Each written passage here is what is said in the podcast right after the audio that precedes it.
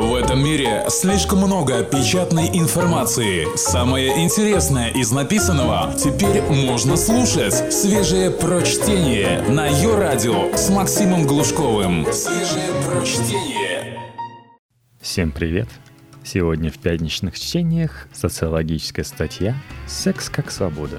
Почему его не хватает?» Текст Алексея Левинсона, руководителя отдела социокультурных исследований Левада-Центр, опубликованное на слом.ру. Поскольку я не сексолог, а социолог, исследователь общественных отношений, я буду говорить о сексе как об их части. Я не могу не чувствовать, что затрагивая тему, где существовала, а отчасти и существует, тема разного рода запретов и их нарушений, над которой нависает более значимое для одних и менее значимое для других сознание греха.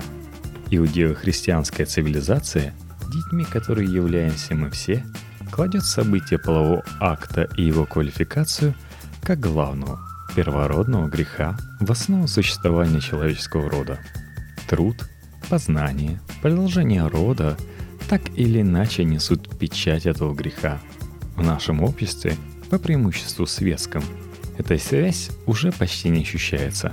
Но связь всего, что так или иначе относится к половой сфере, с табу, запретом и его нарушением, остается. Сила запрета может быть очень разной.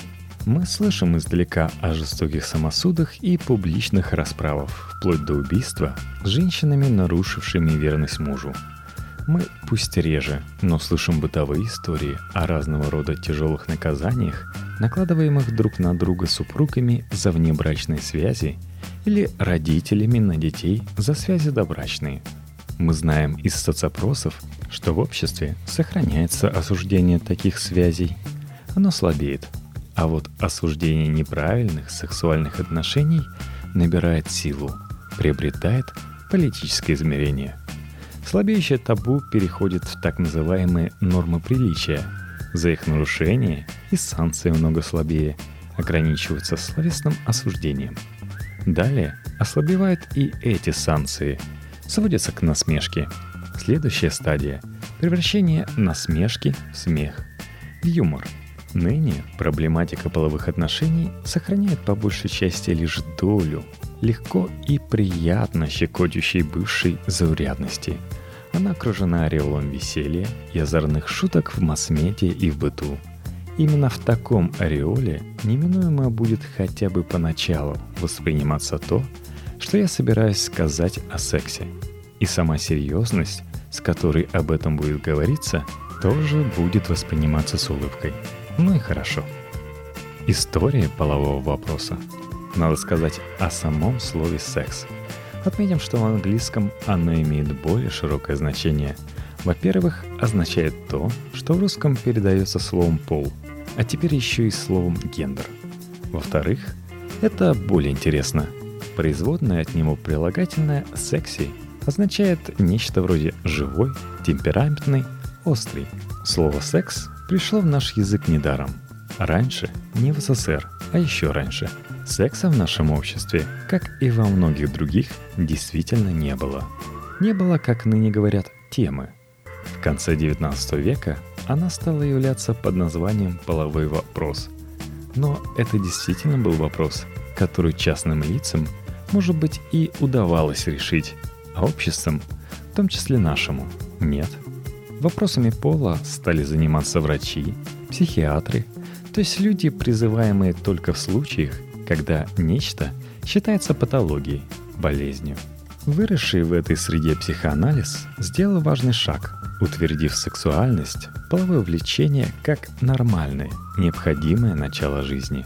Но сразу вслед за этим он переходил к утверждению, что человечеству и человеку крайне сложно сладить с этим могучим началом, а от попыток сладить выходят неврозы или что похуже – кстати, Отечество наше несло свой немалый вклад в развитие психоанализа, послав пациентке, а затем, говорят, и в любовнице Фрейду, некую девицу Шпильрейн, помучившую его изрядно.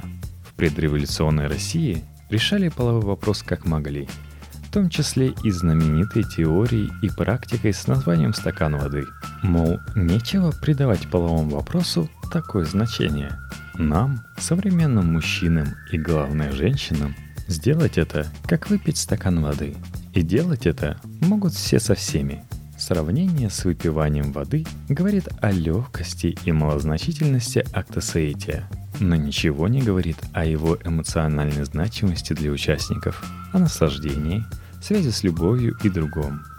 Идея легкости потом ушла, а готовность видеть в Саити возможность проявления всего богатства человеческой натуры так и не пришла. Сексологии не было потому, что не было секса.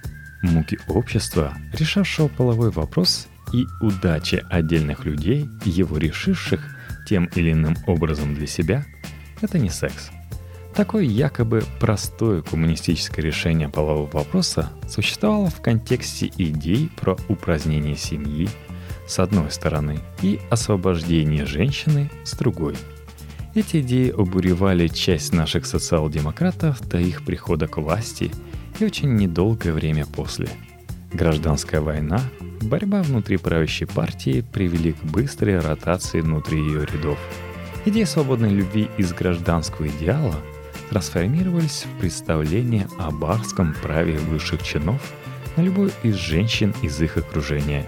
Скучная история. Психоанализ некоторое время был в части советской России. Им интересовался, например, Отто Шмидт, ученый и администратор, путешественник и полярник.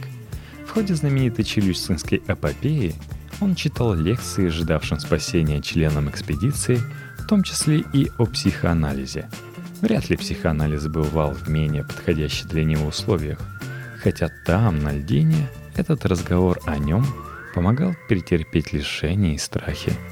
Но тем, чем он является и в современной Европе и Америке, терапией, средством решения сексуальных проблем отдельных людей, он у нас так и не стал. Просто не успел.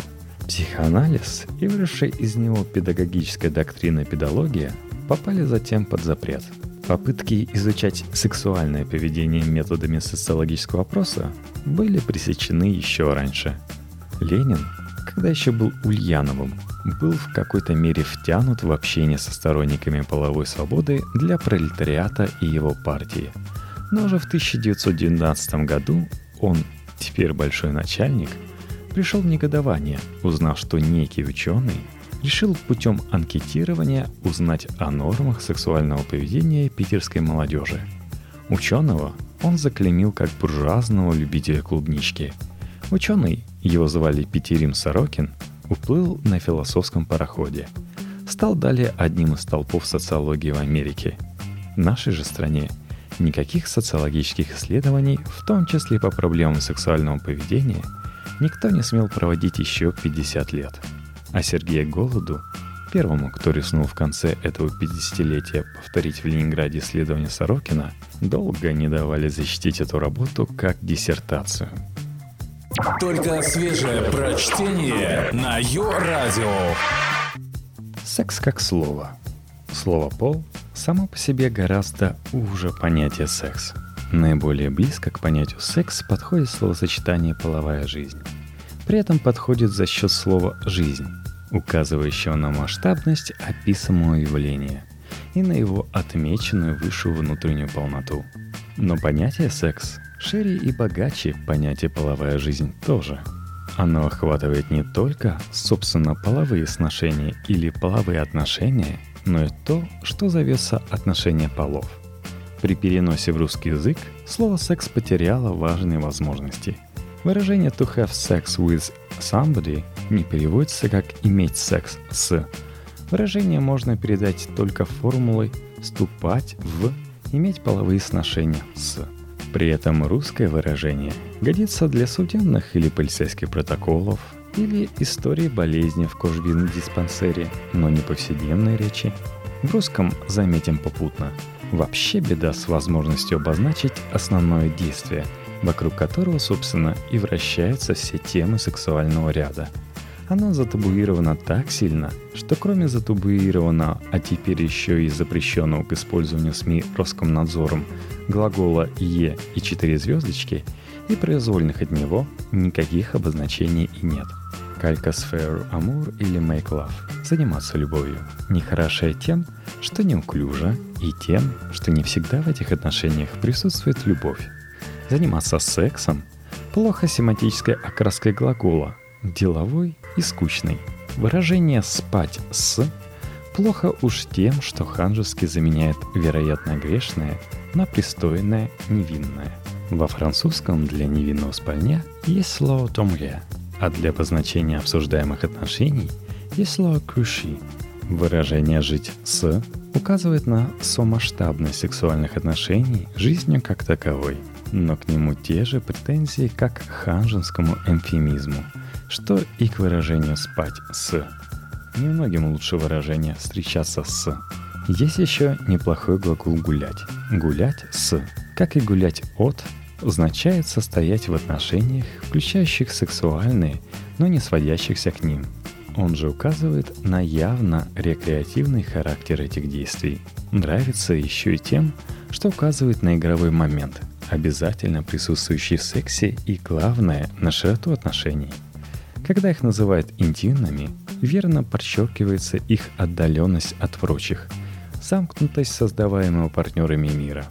Но важно понимать и то, что сам этот мир широк и просторен. Есть старинное слово «прелюбодеяние».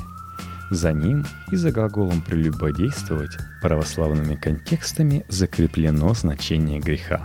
Нарушать седьмую заповедь, предаваться блуду. Но в одной из основ его – слово «любовь». Довелось услышать в какой-то радиопередаче мнение слушателя, толкующего это слово так.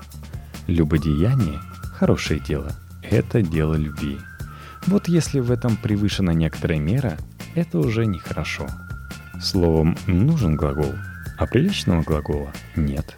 Заимствовать из матерного языка, где есть этот энергичный глагол, который можно было бы спрягать. Я делаю это, ты делаешь и так далее, наши нравы не позволят. Приходилось слышать, что в горячий момент соития люди, обычно не употребляющие мат, обращаясь друг к другу, используют именно матерные слова.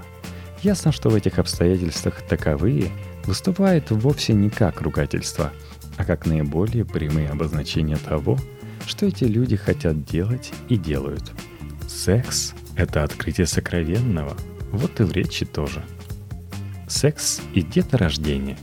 Секс это название для отдельной, самостоятельной сферы жизни, у которой есть собственные цели и ценности, нормы и правила, образцы поведения, устойчивое существование и прочая атрибутика институтов. Чтобы возник такой отдельный институт, половые отношения должны были эмансипироваться от того, что кто-то на марксистский манер называл отношениями по поводу дела производства. И в самом деле – Продолжение рода, прокреация в своей традиционной форме, включает как важный, но не важнейший элемент популяцию – половое сношение. Таковое может включать, а может и не включать наслаждение одного или обоих участников. Оно может включать, а может и не включать эмоциональные и духовные состояния, называемые любовью. Наслаждение и любовь зовут хорошим русским словом «утехи», их же называют латинским словом «рекреация». Одним из достижений человеческой цивилизации является разведение во времени и в пространстве проверками деторождения и рекреации. Если пользоваться противопоставлением природного и культурного, то в связке коитус деторождения – максимум природного, а в связке коитус секс – максимум противоположного, рационального, этического, эстетического, но не природного – хоть физиологическое начало присутствует и там. А продолжение — это наша культура.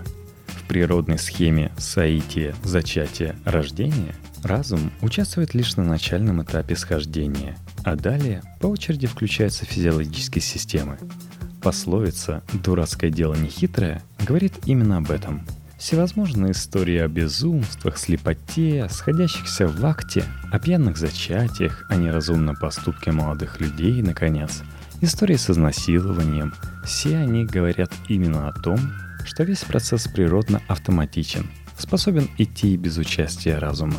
Конечно, в наши дни сексуальное образование, а далее социальная и медицинская помощь при беременности и родах окружает этот природный процесс рациональными процедурами.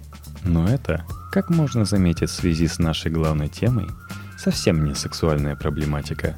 Эту проблематику в нашей системе образования и обучения до сих пор пытается продать молодежи под видом сексуального просвещения – период, когда секс еще не выделялся из темы половых отношений, половое просвещение и половое воспитание сводятся к объяснениям связи полового акта с беременностью, к вопросам контрацепции, венерических заболеваний, вреда ранних беременности и абортов.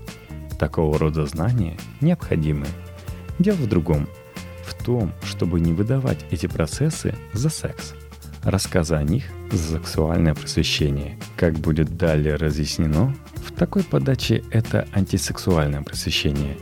Вензаболевания и аборты, патологии, вызванные абортами, равно как риски и осложнения в течение беременности, проблемы страданий при родах, всю эту правду жизни надо знать, как надо знать о риске инсульта, о причинах поносов и прыщей.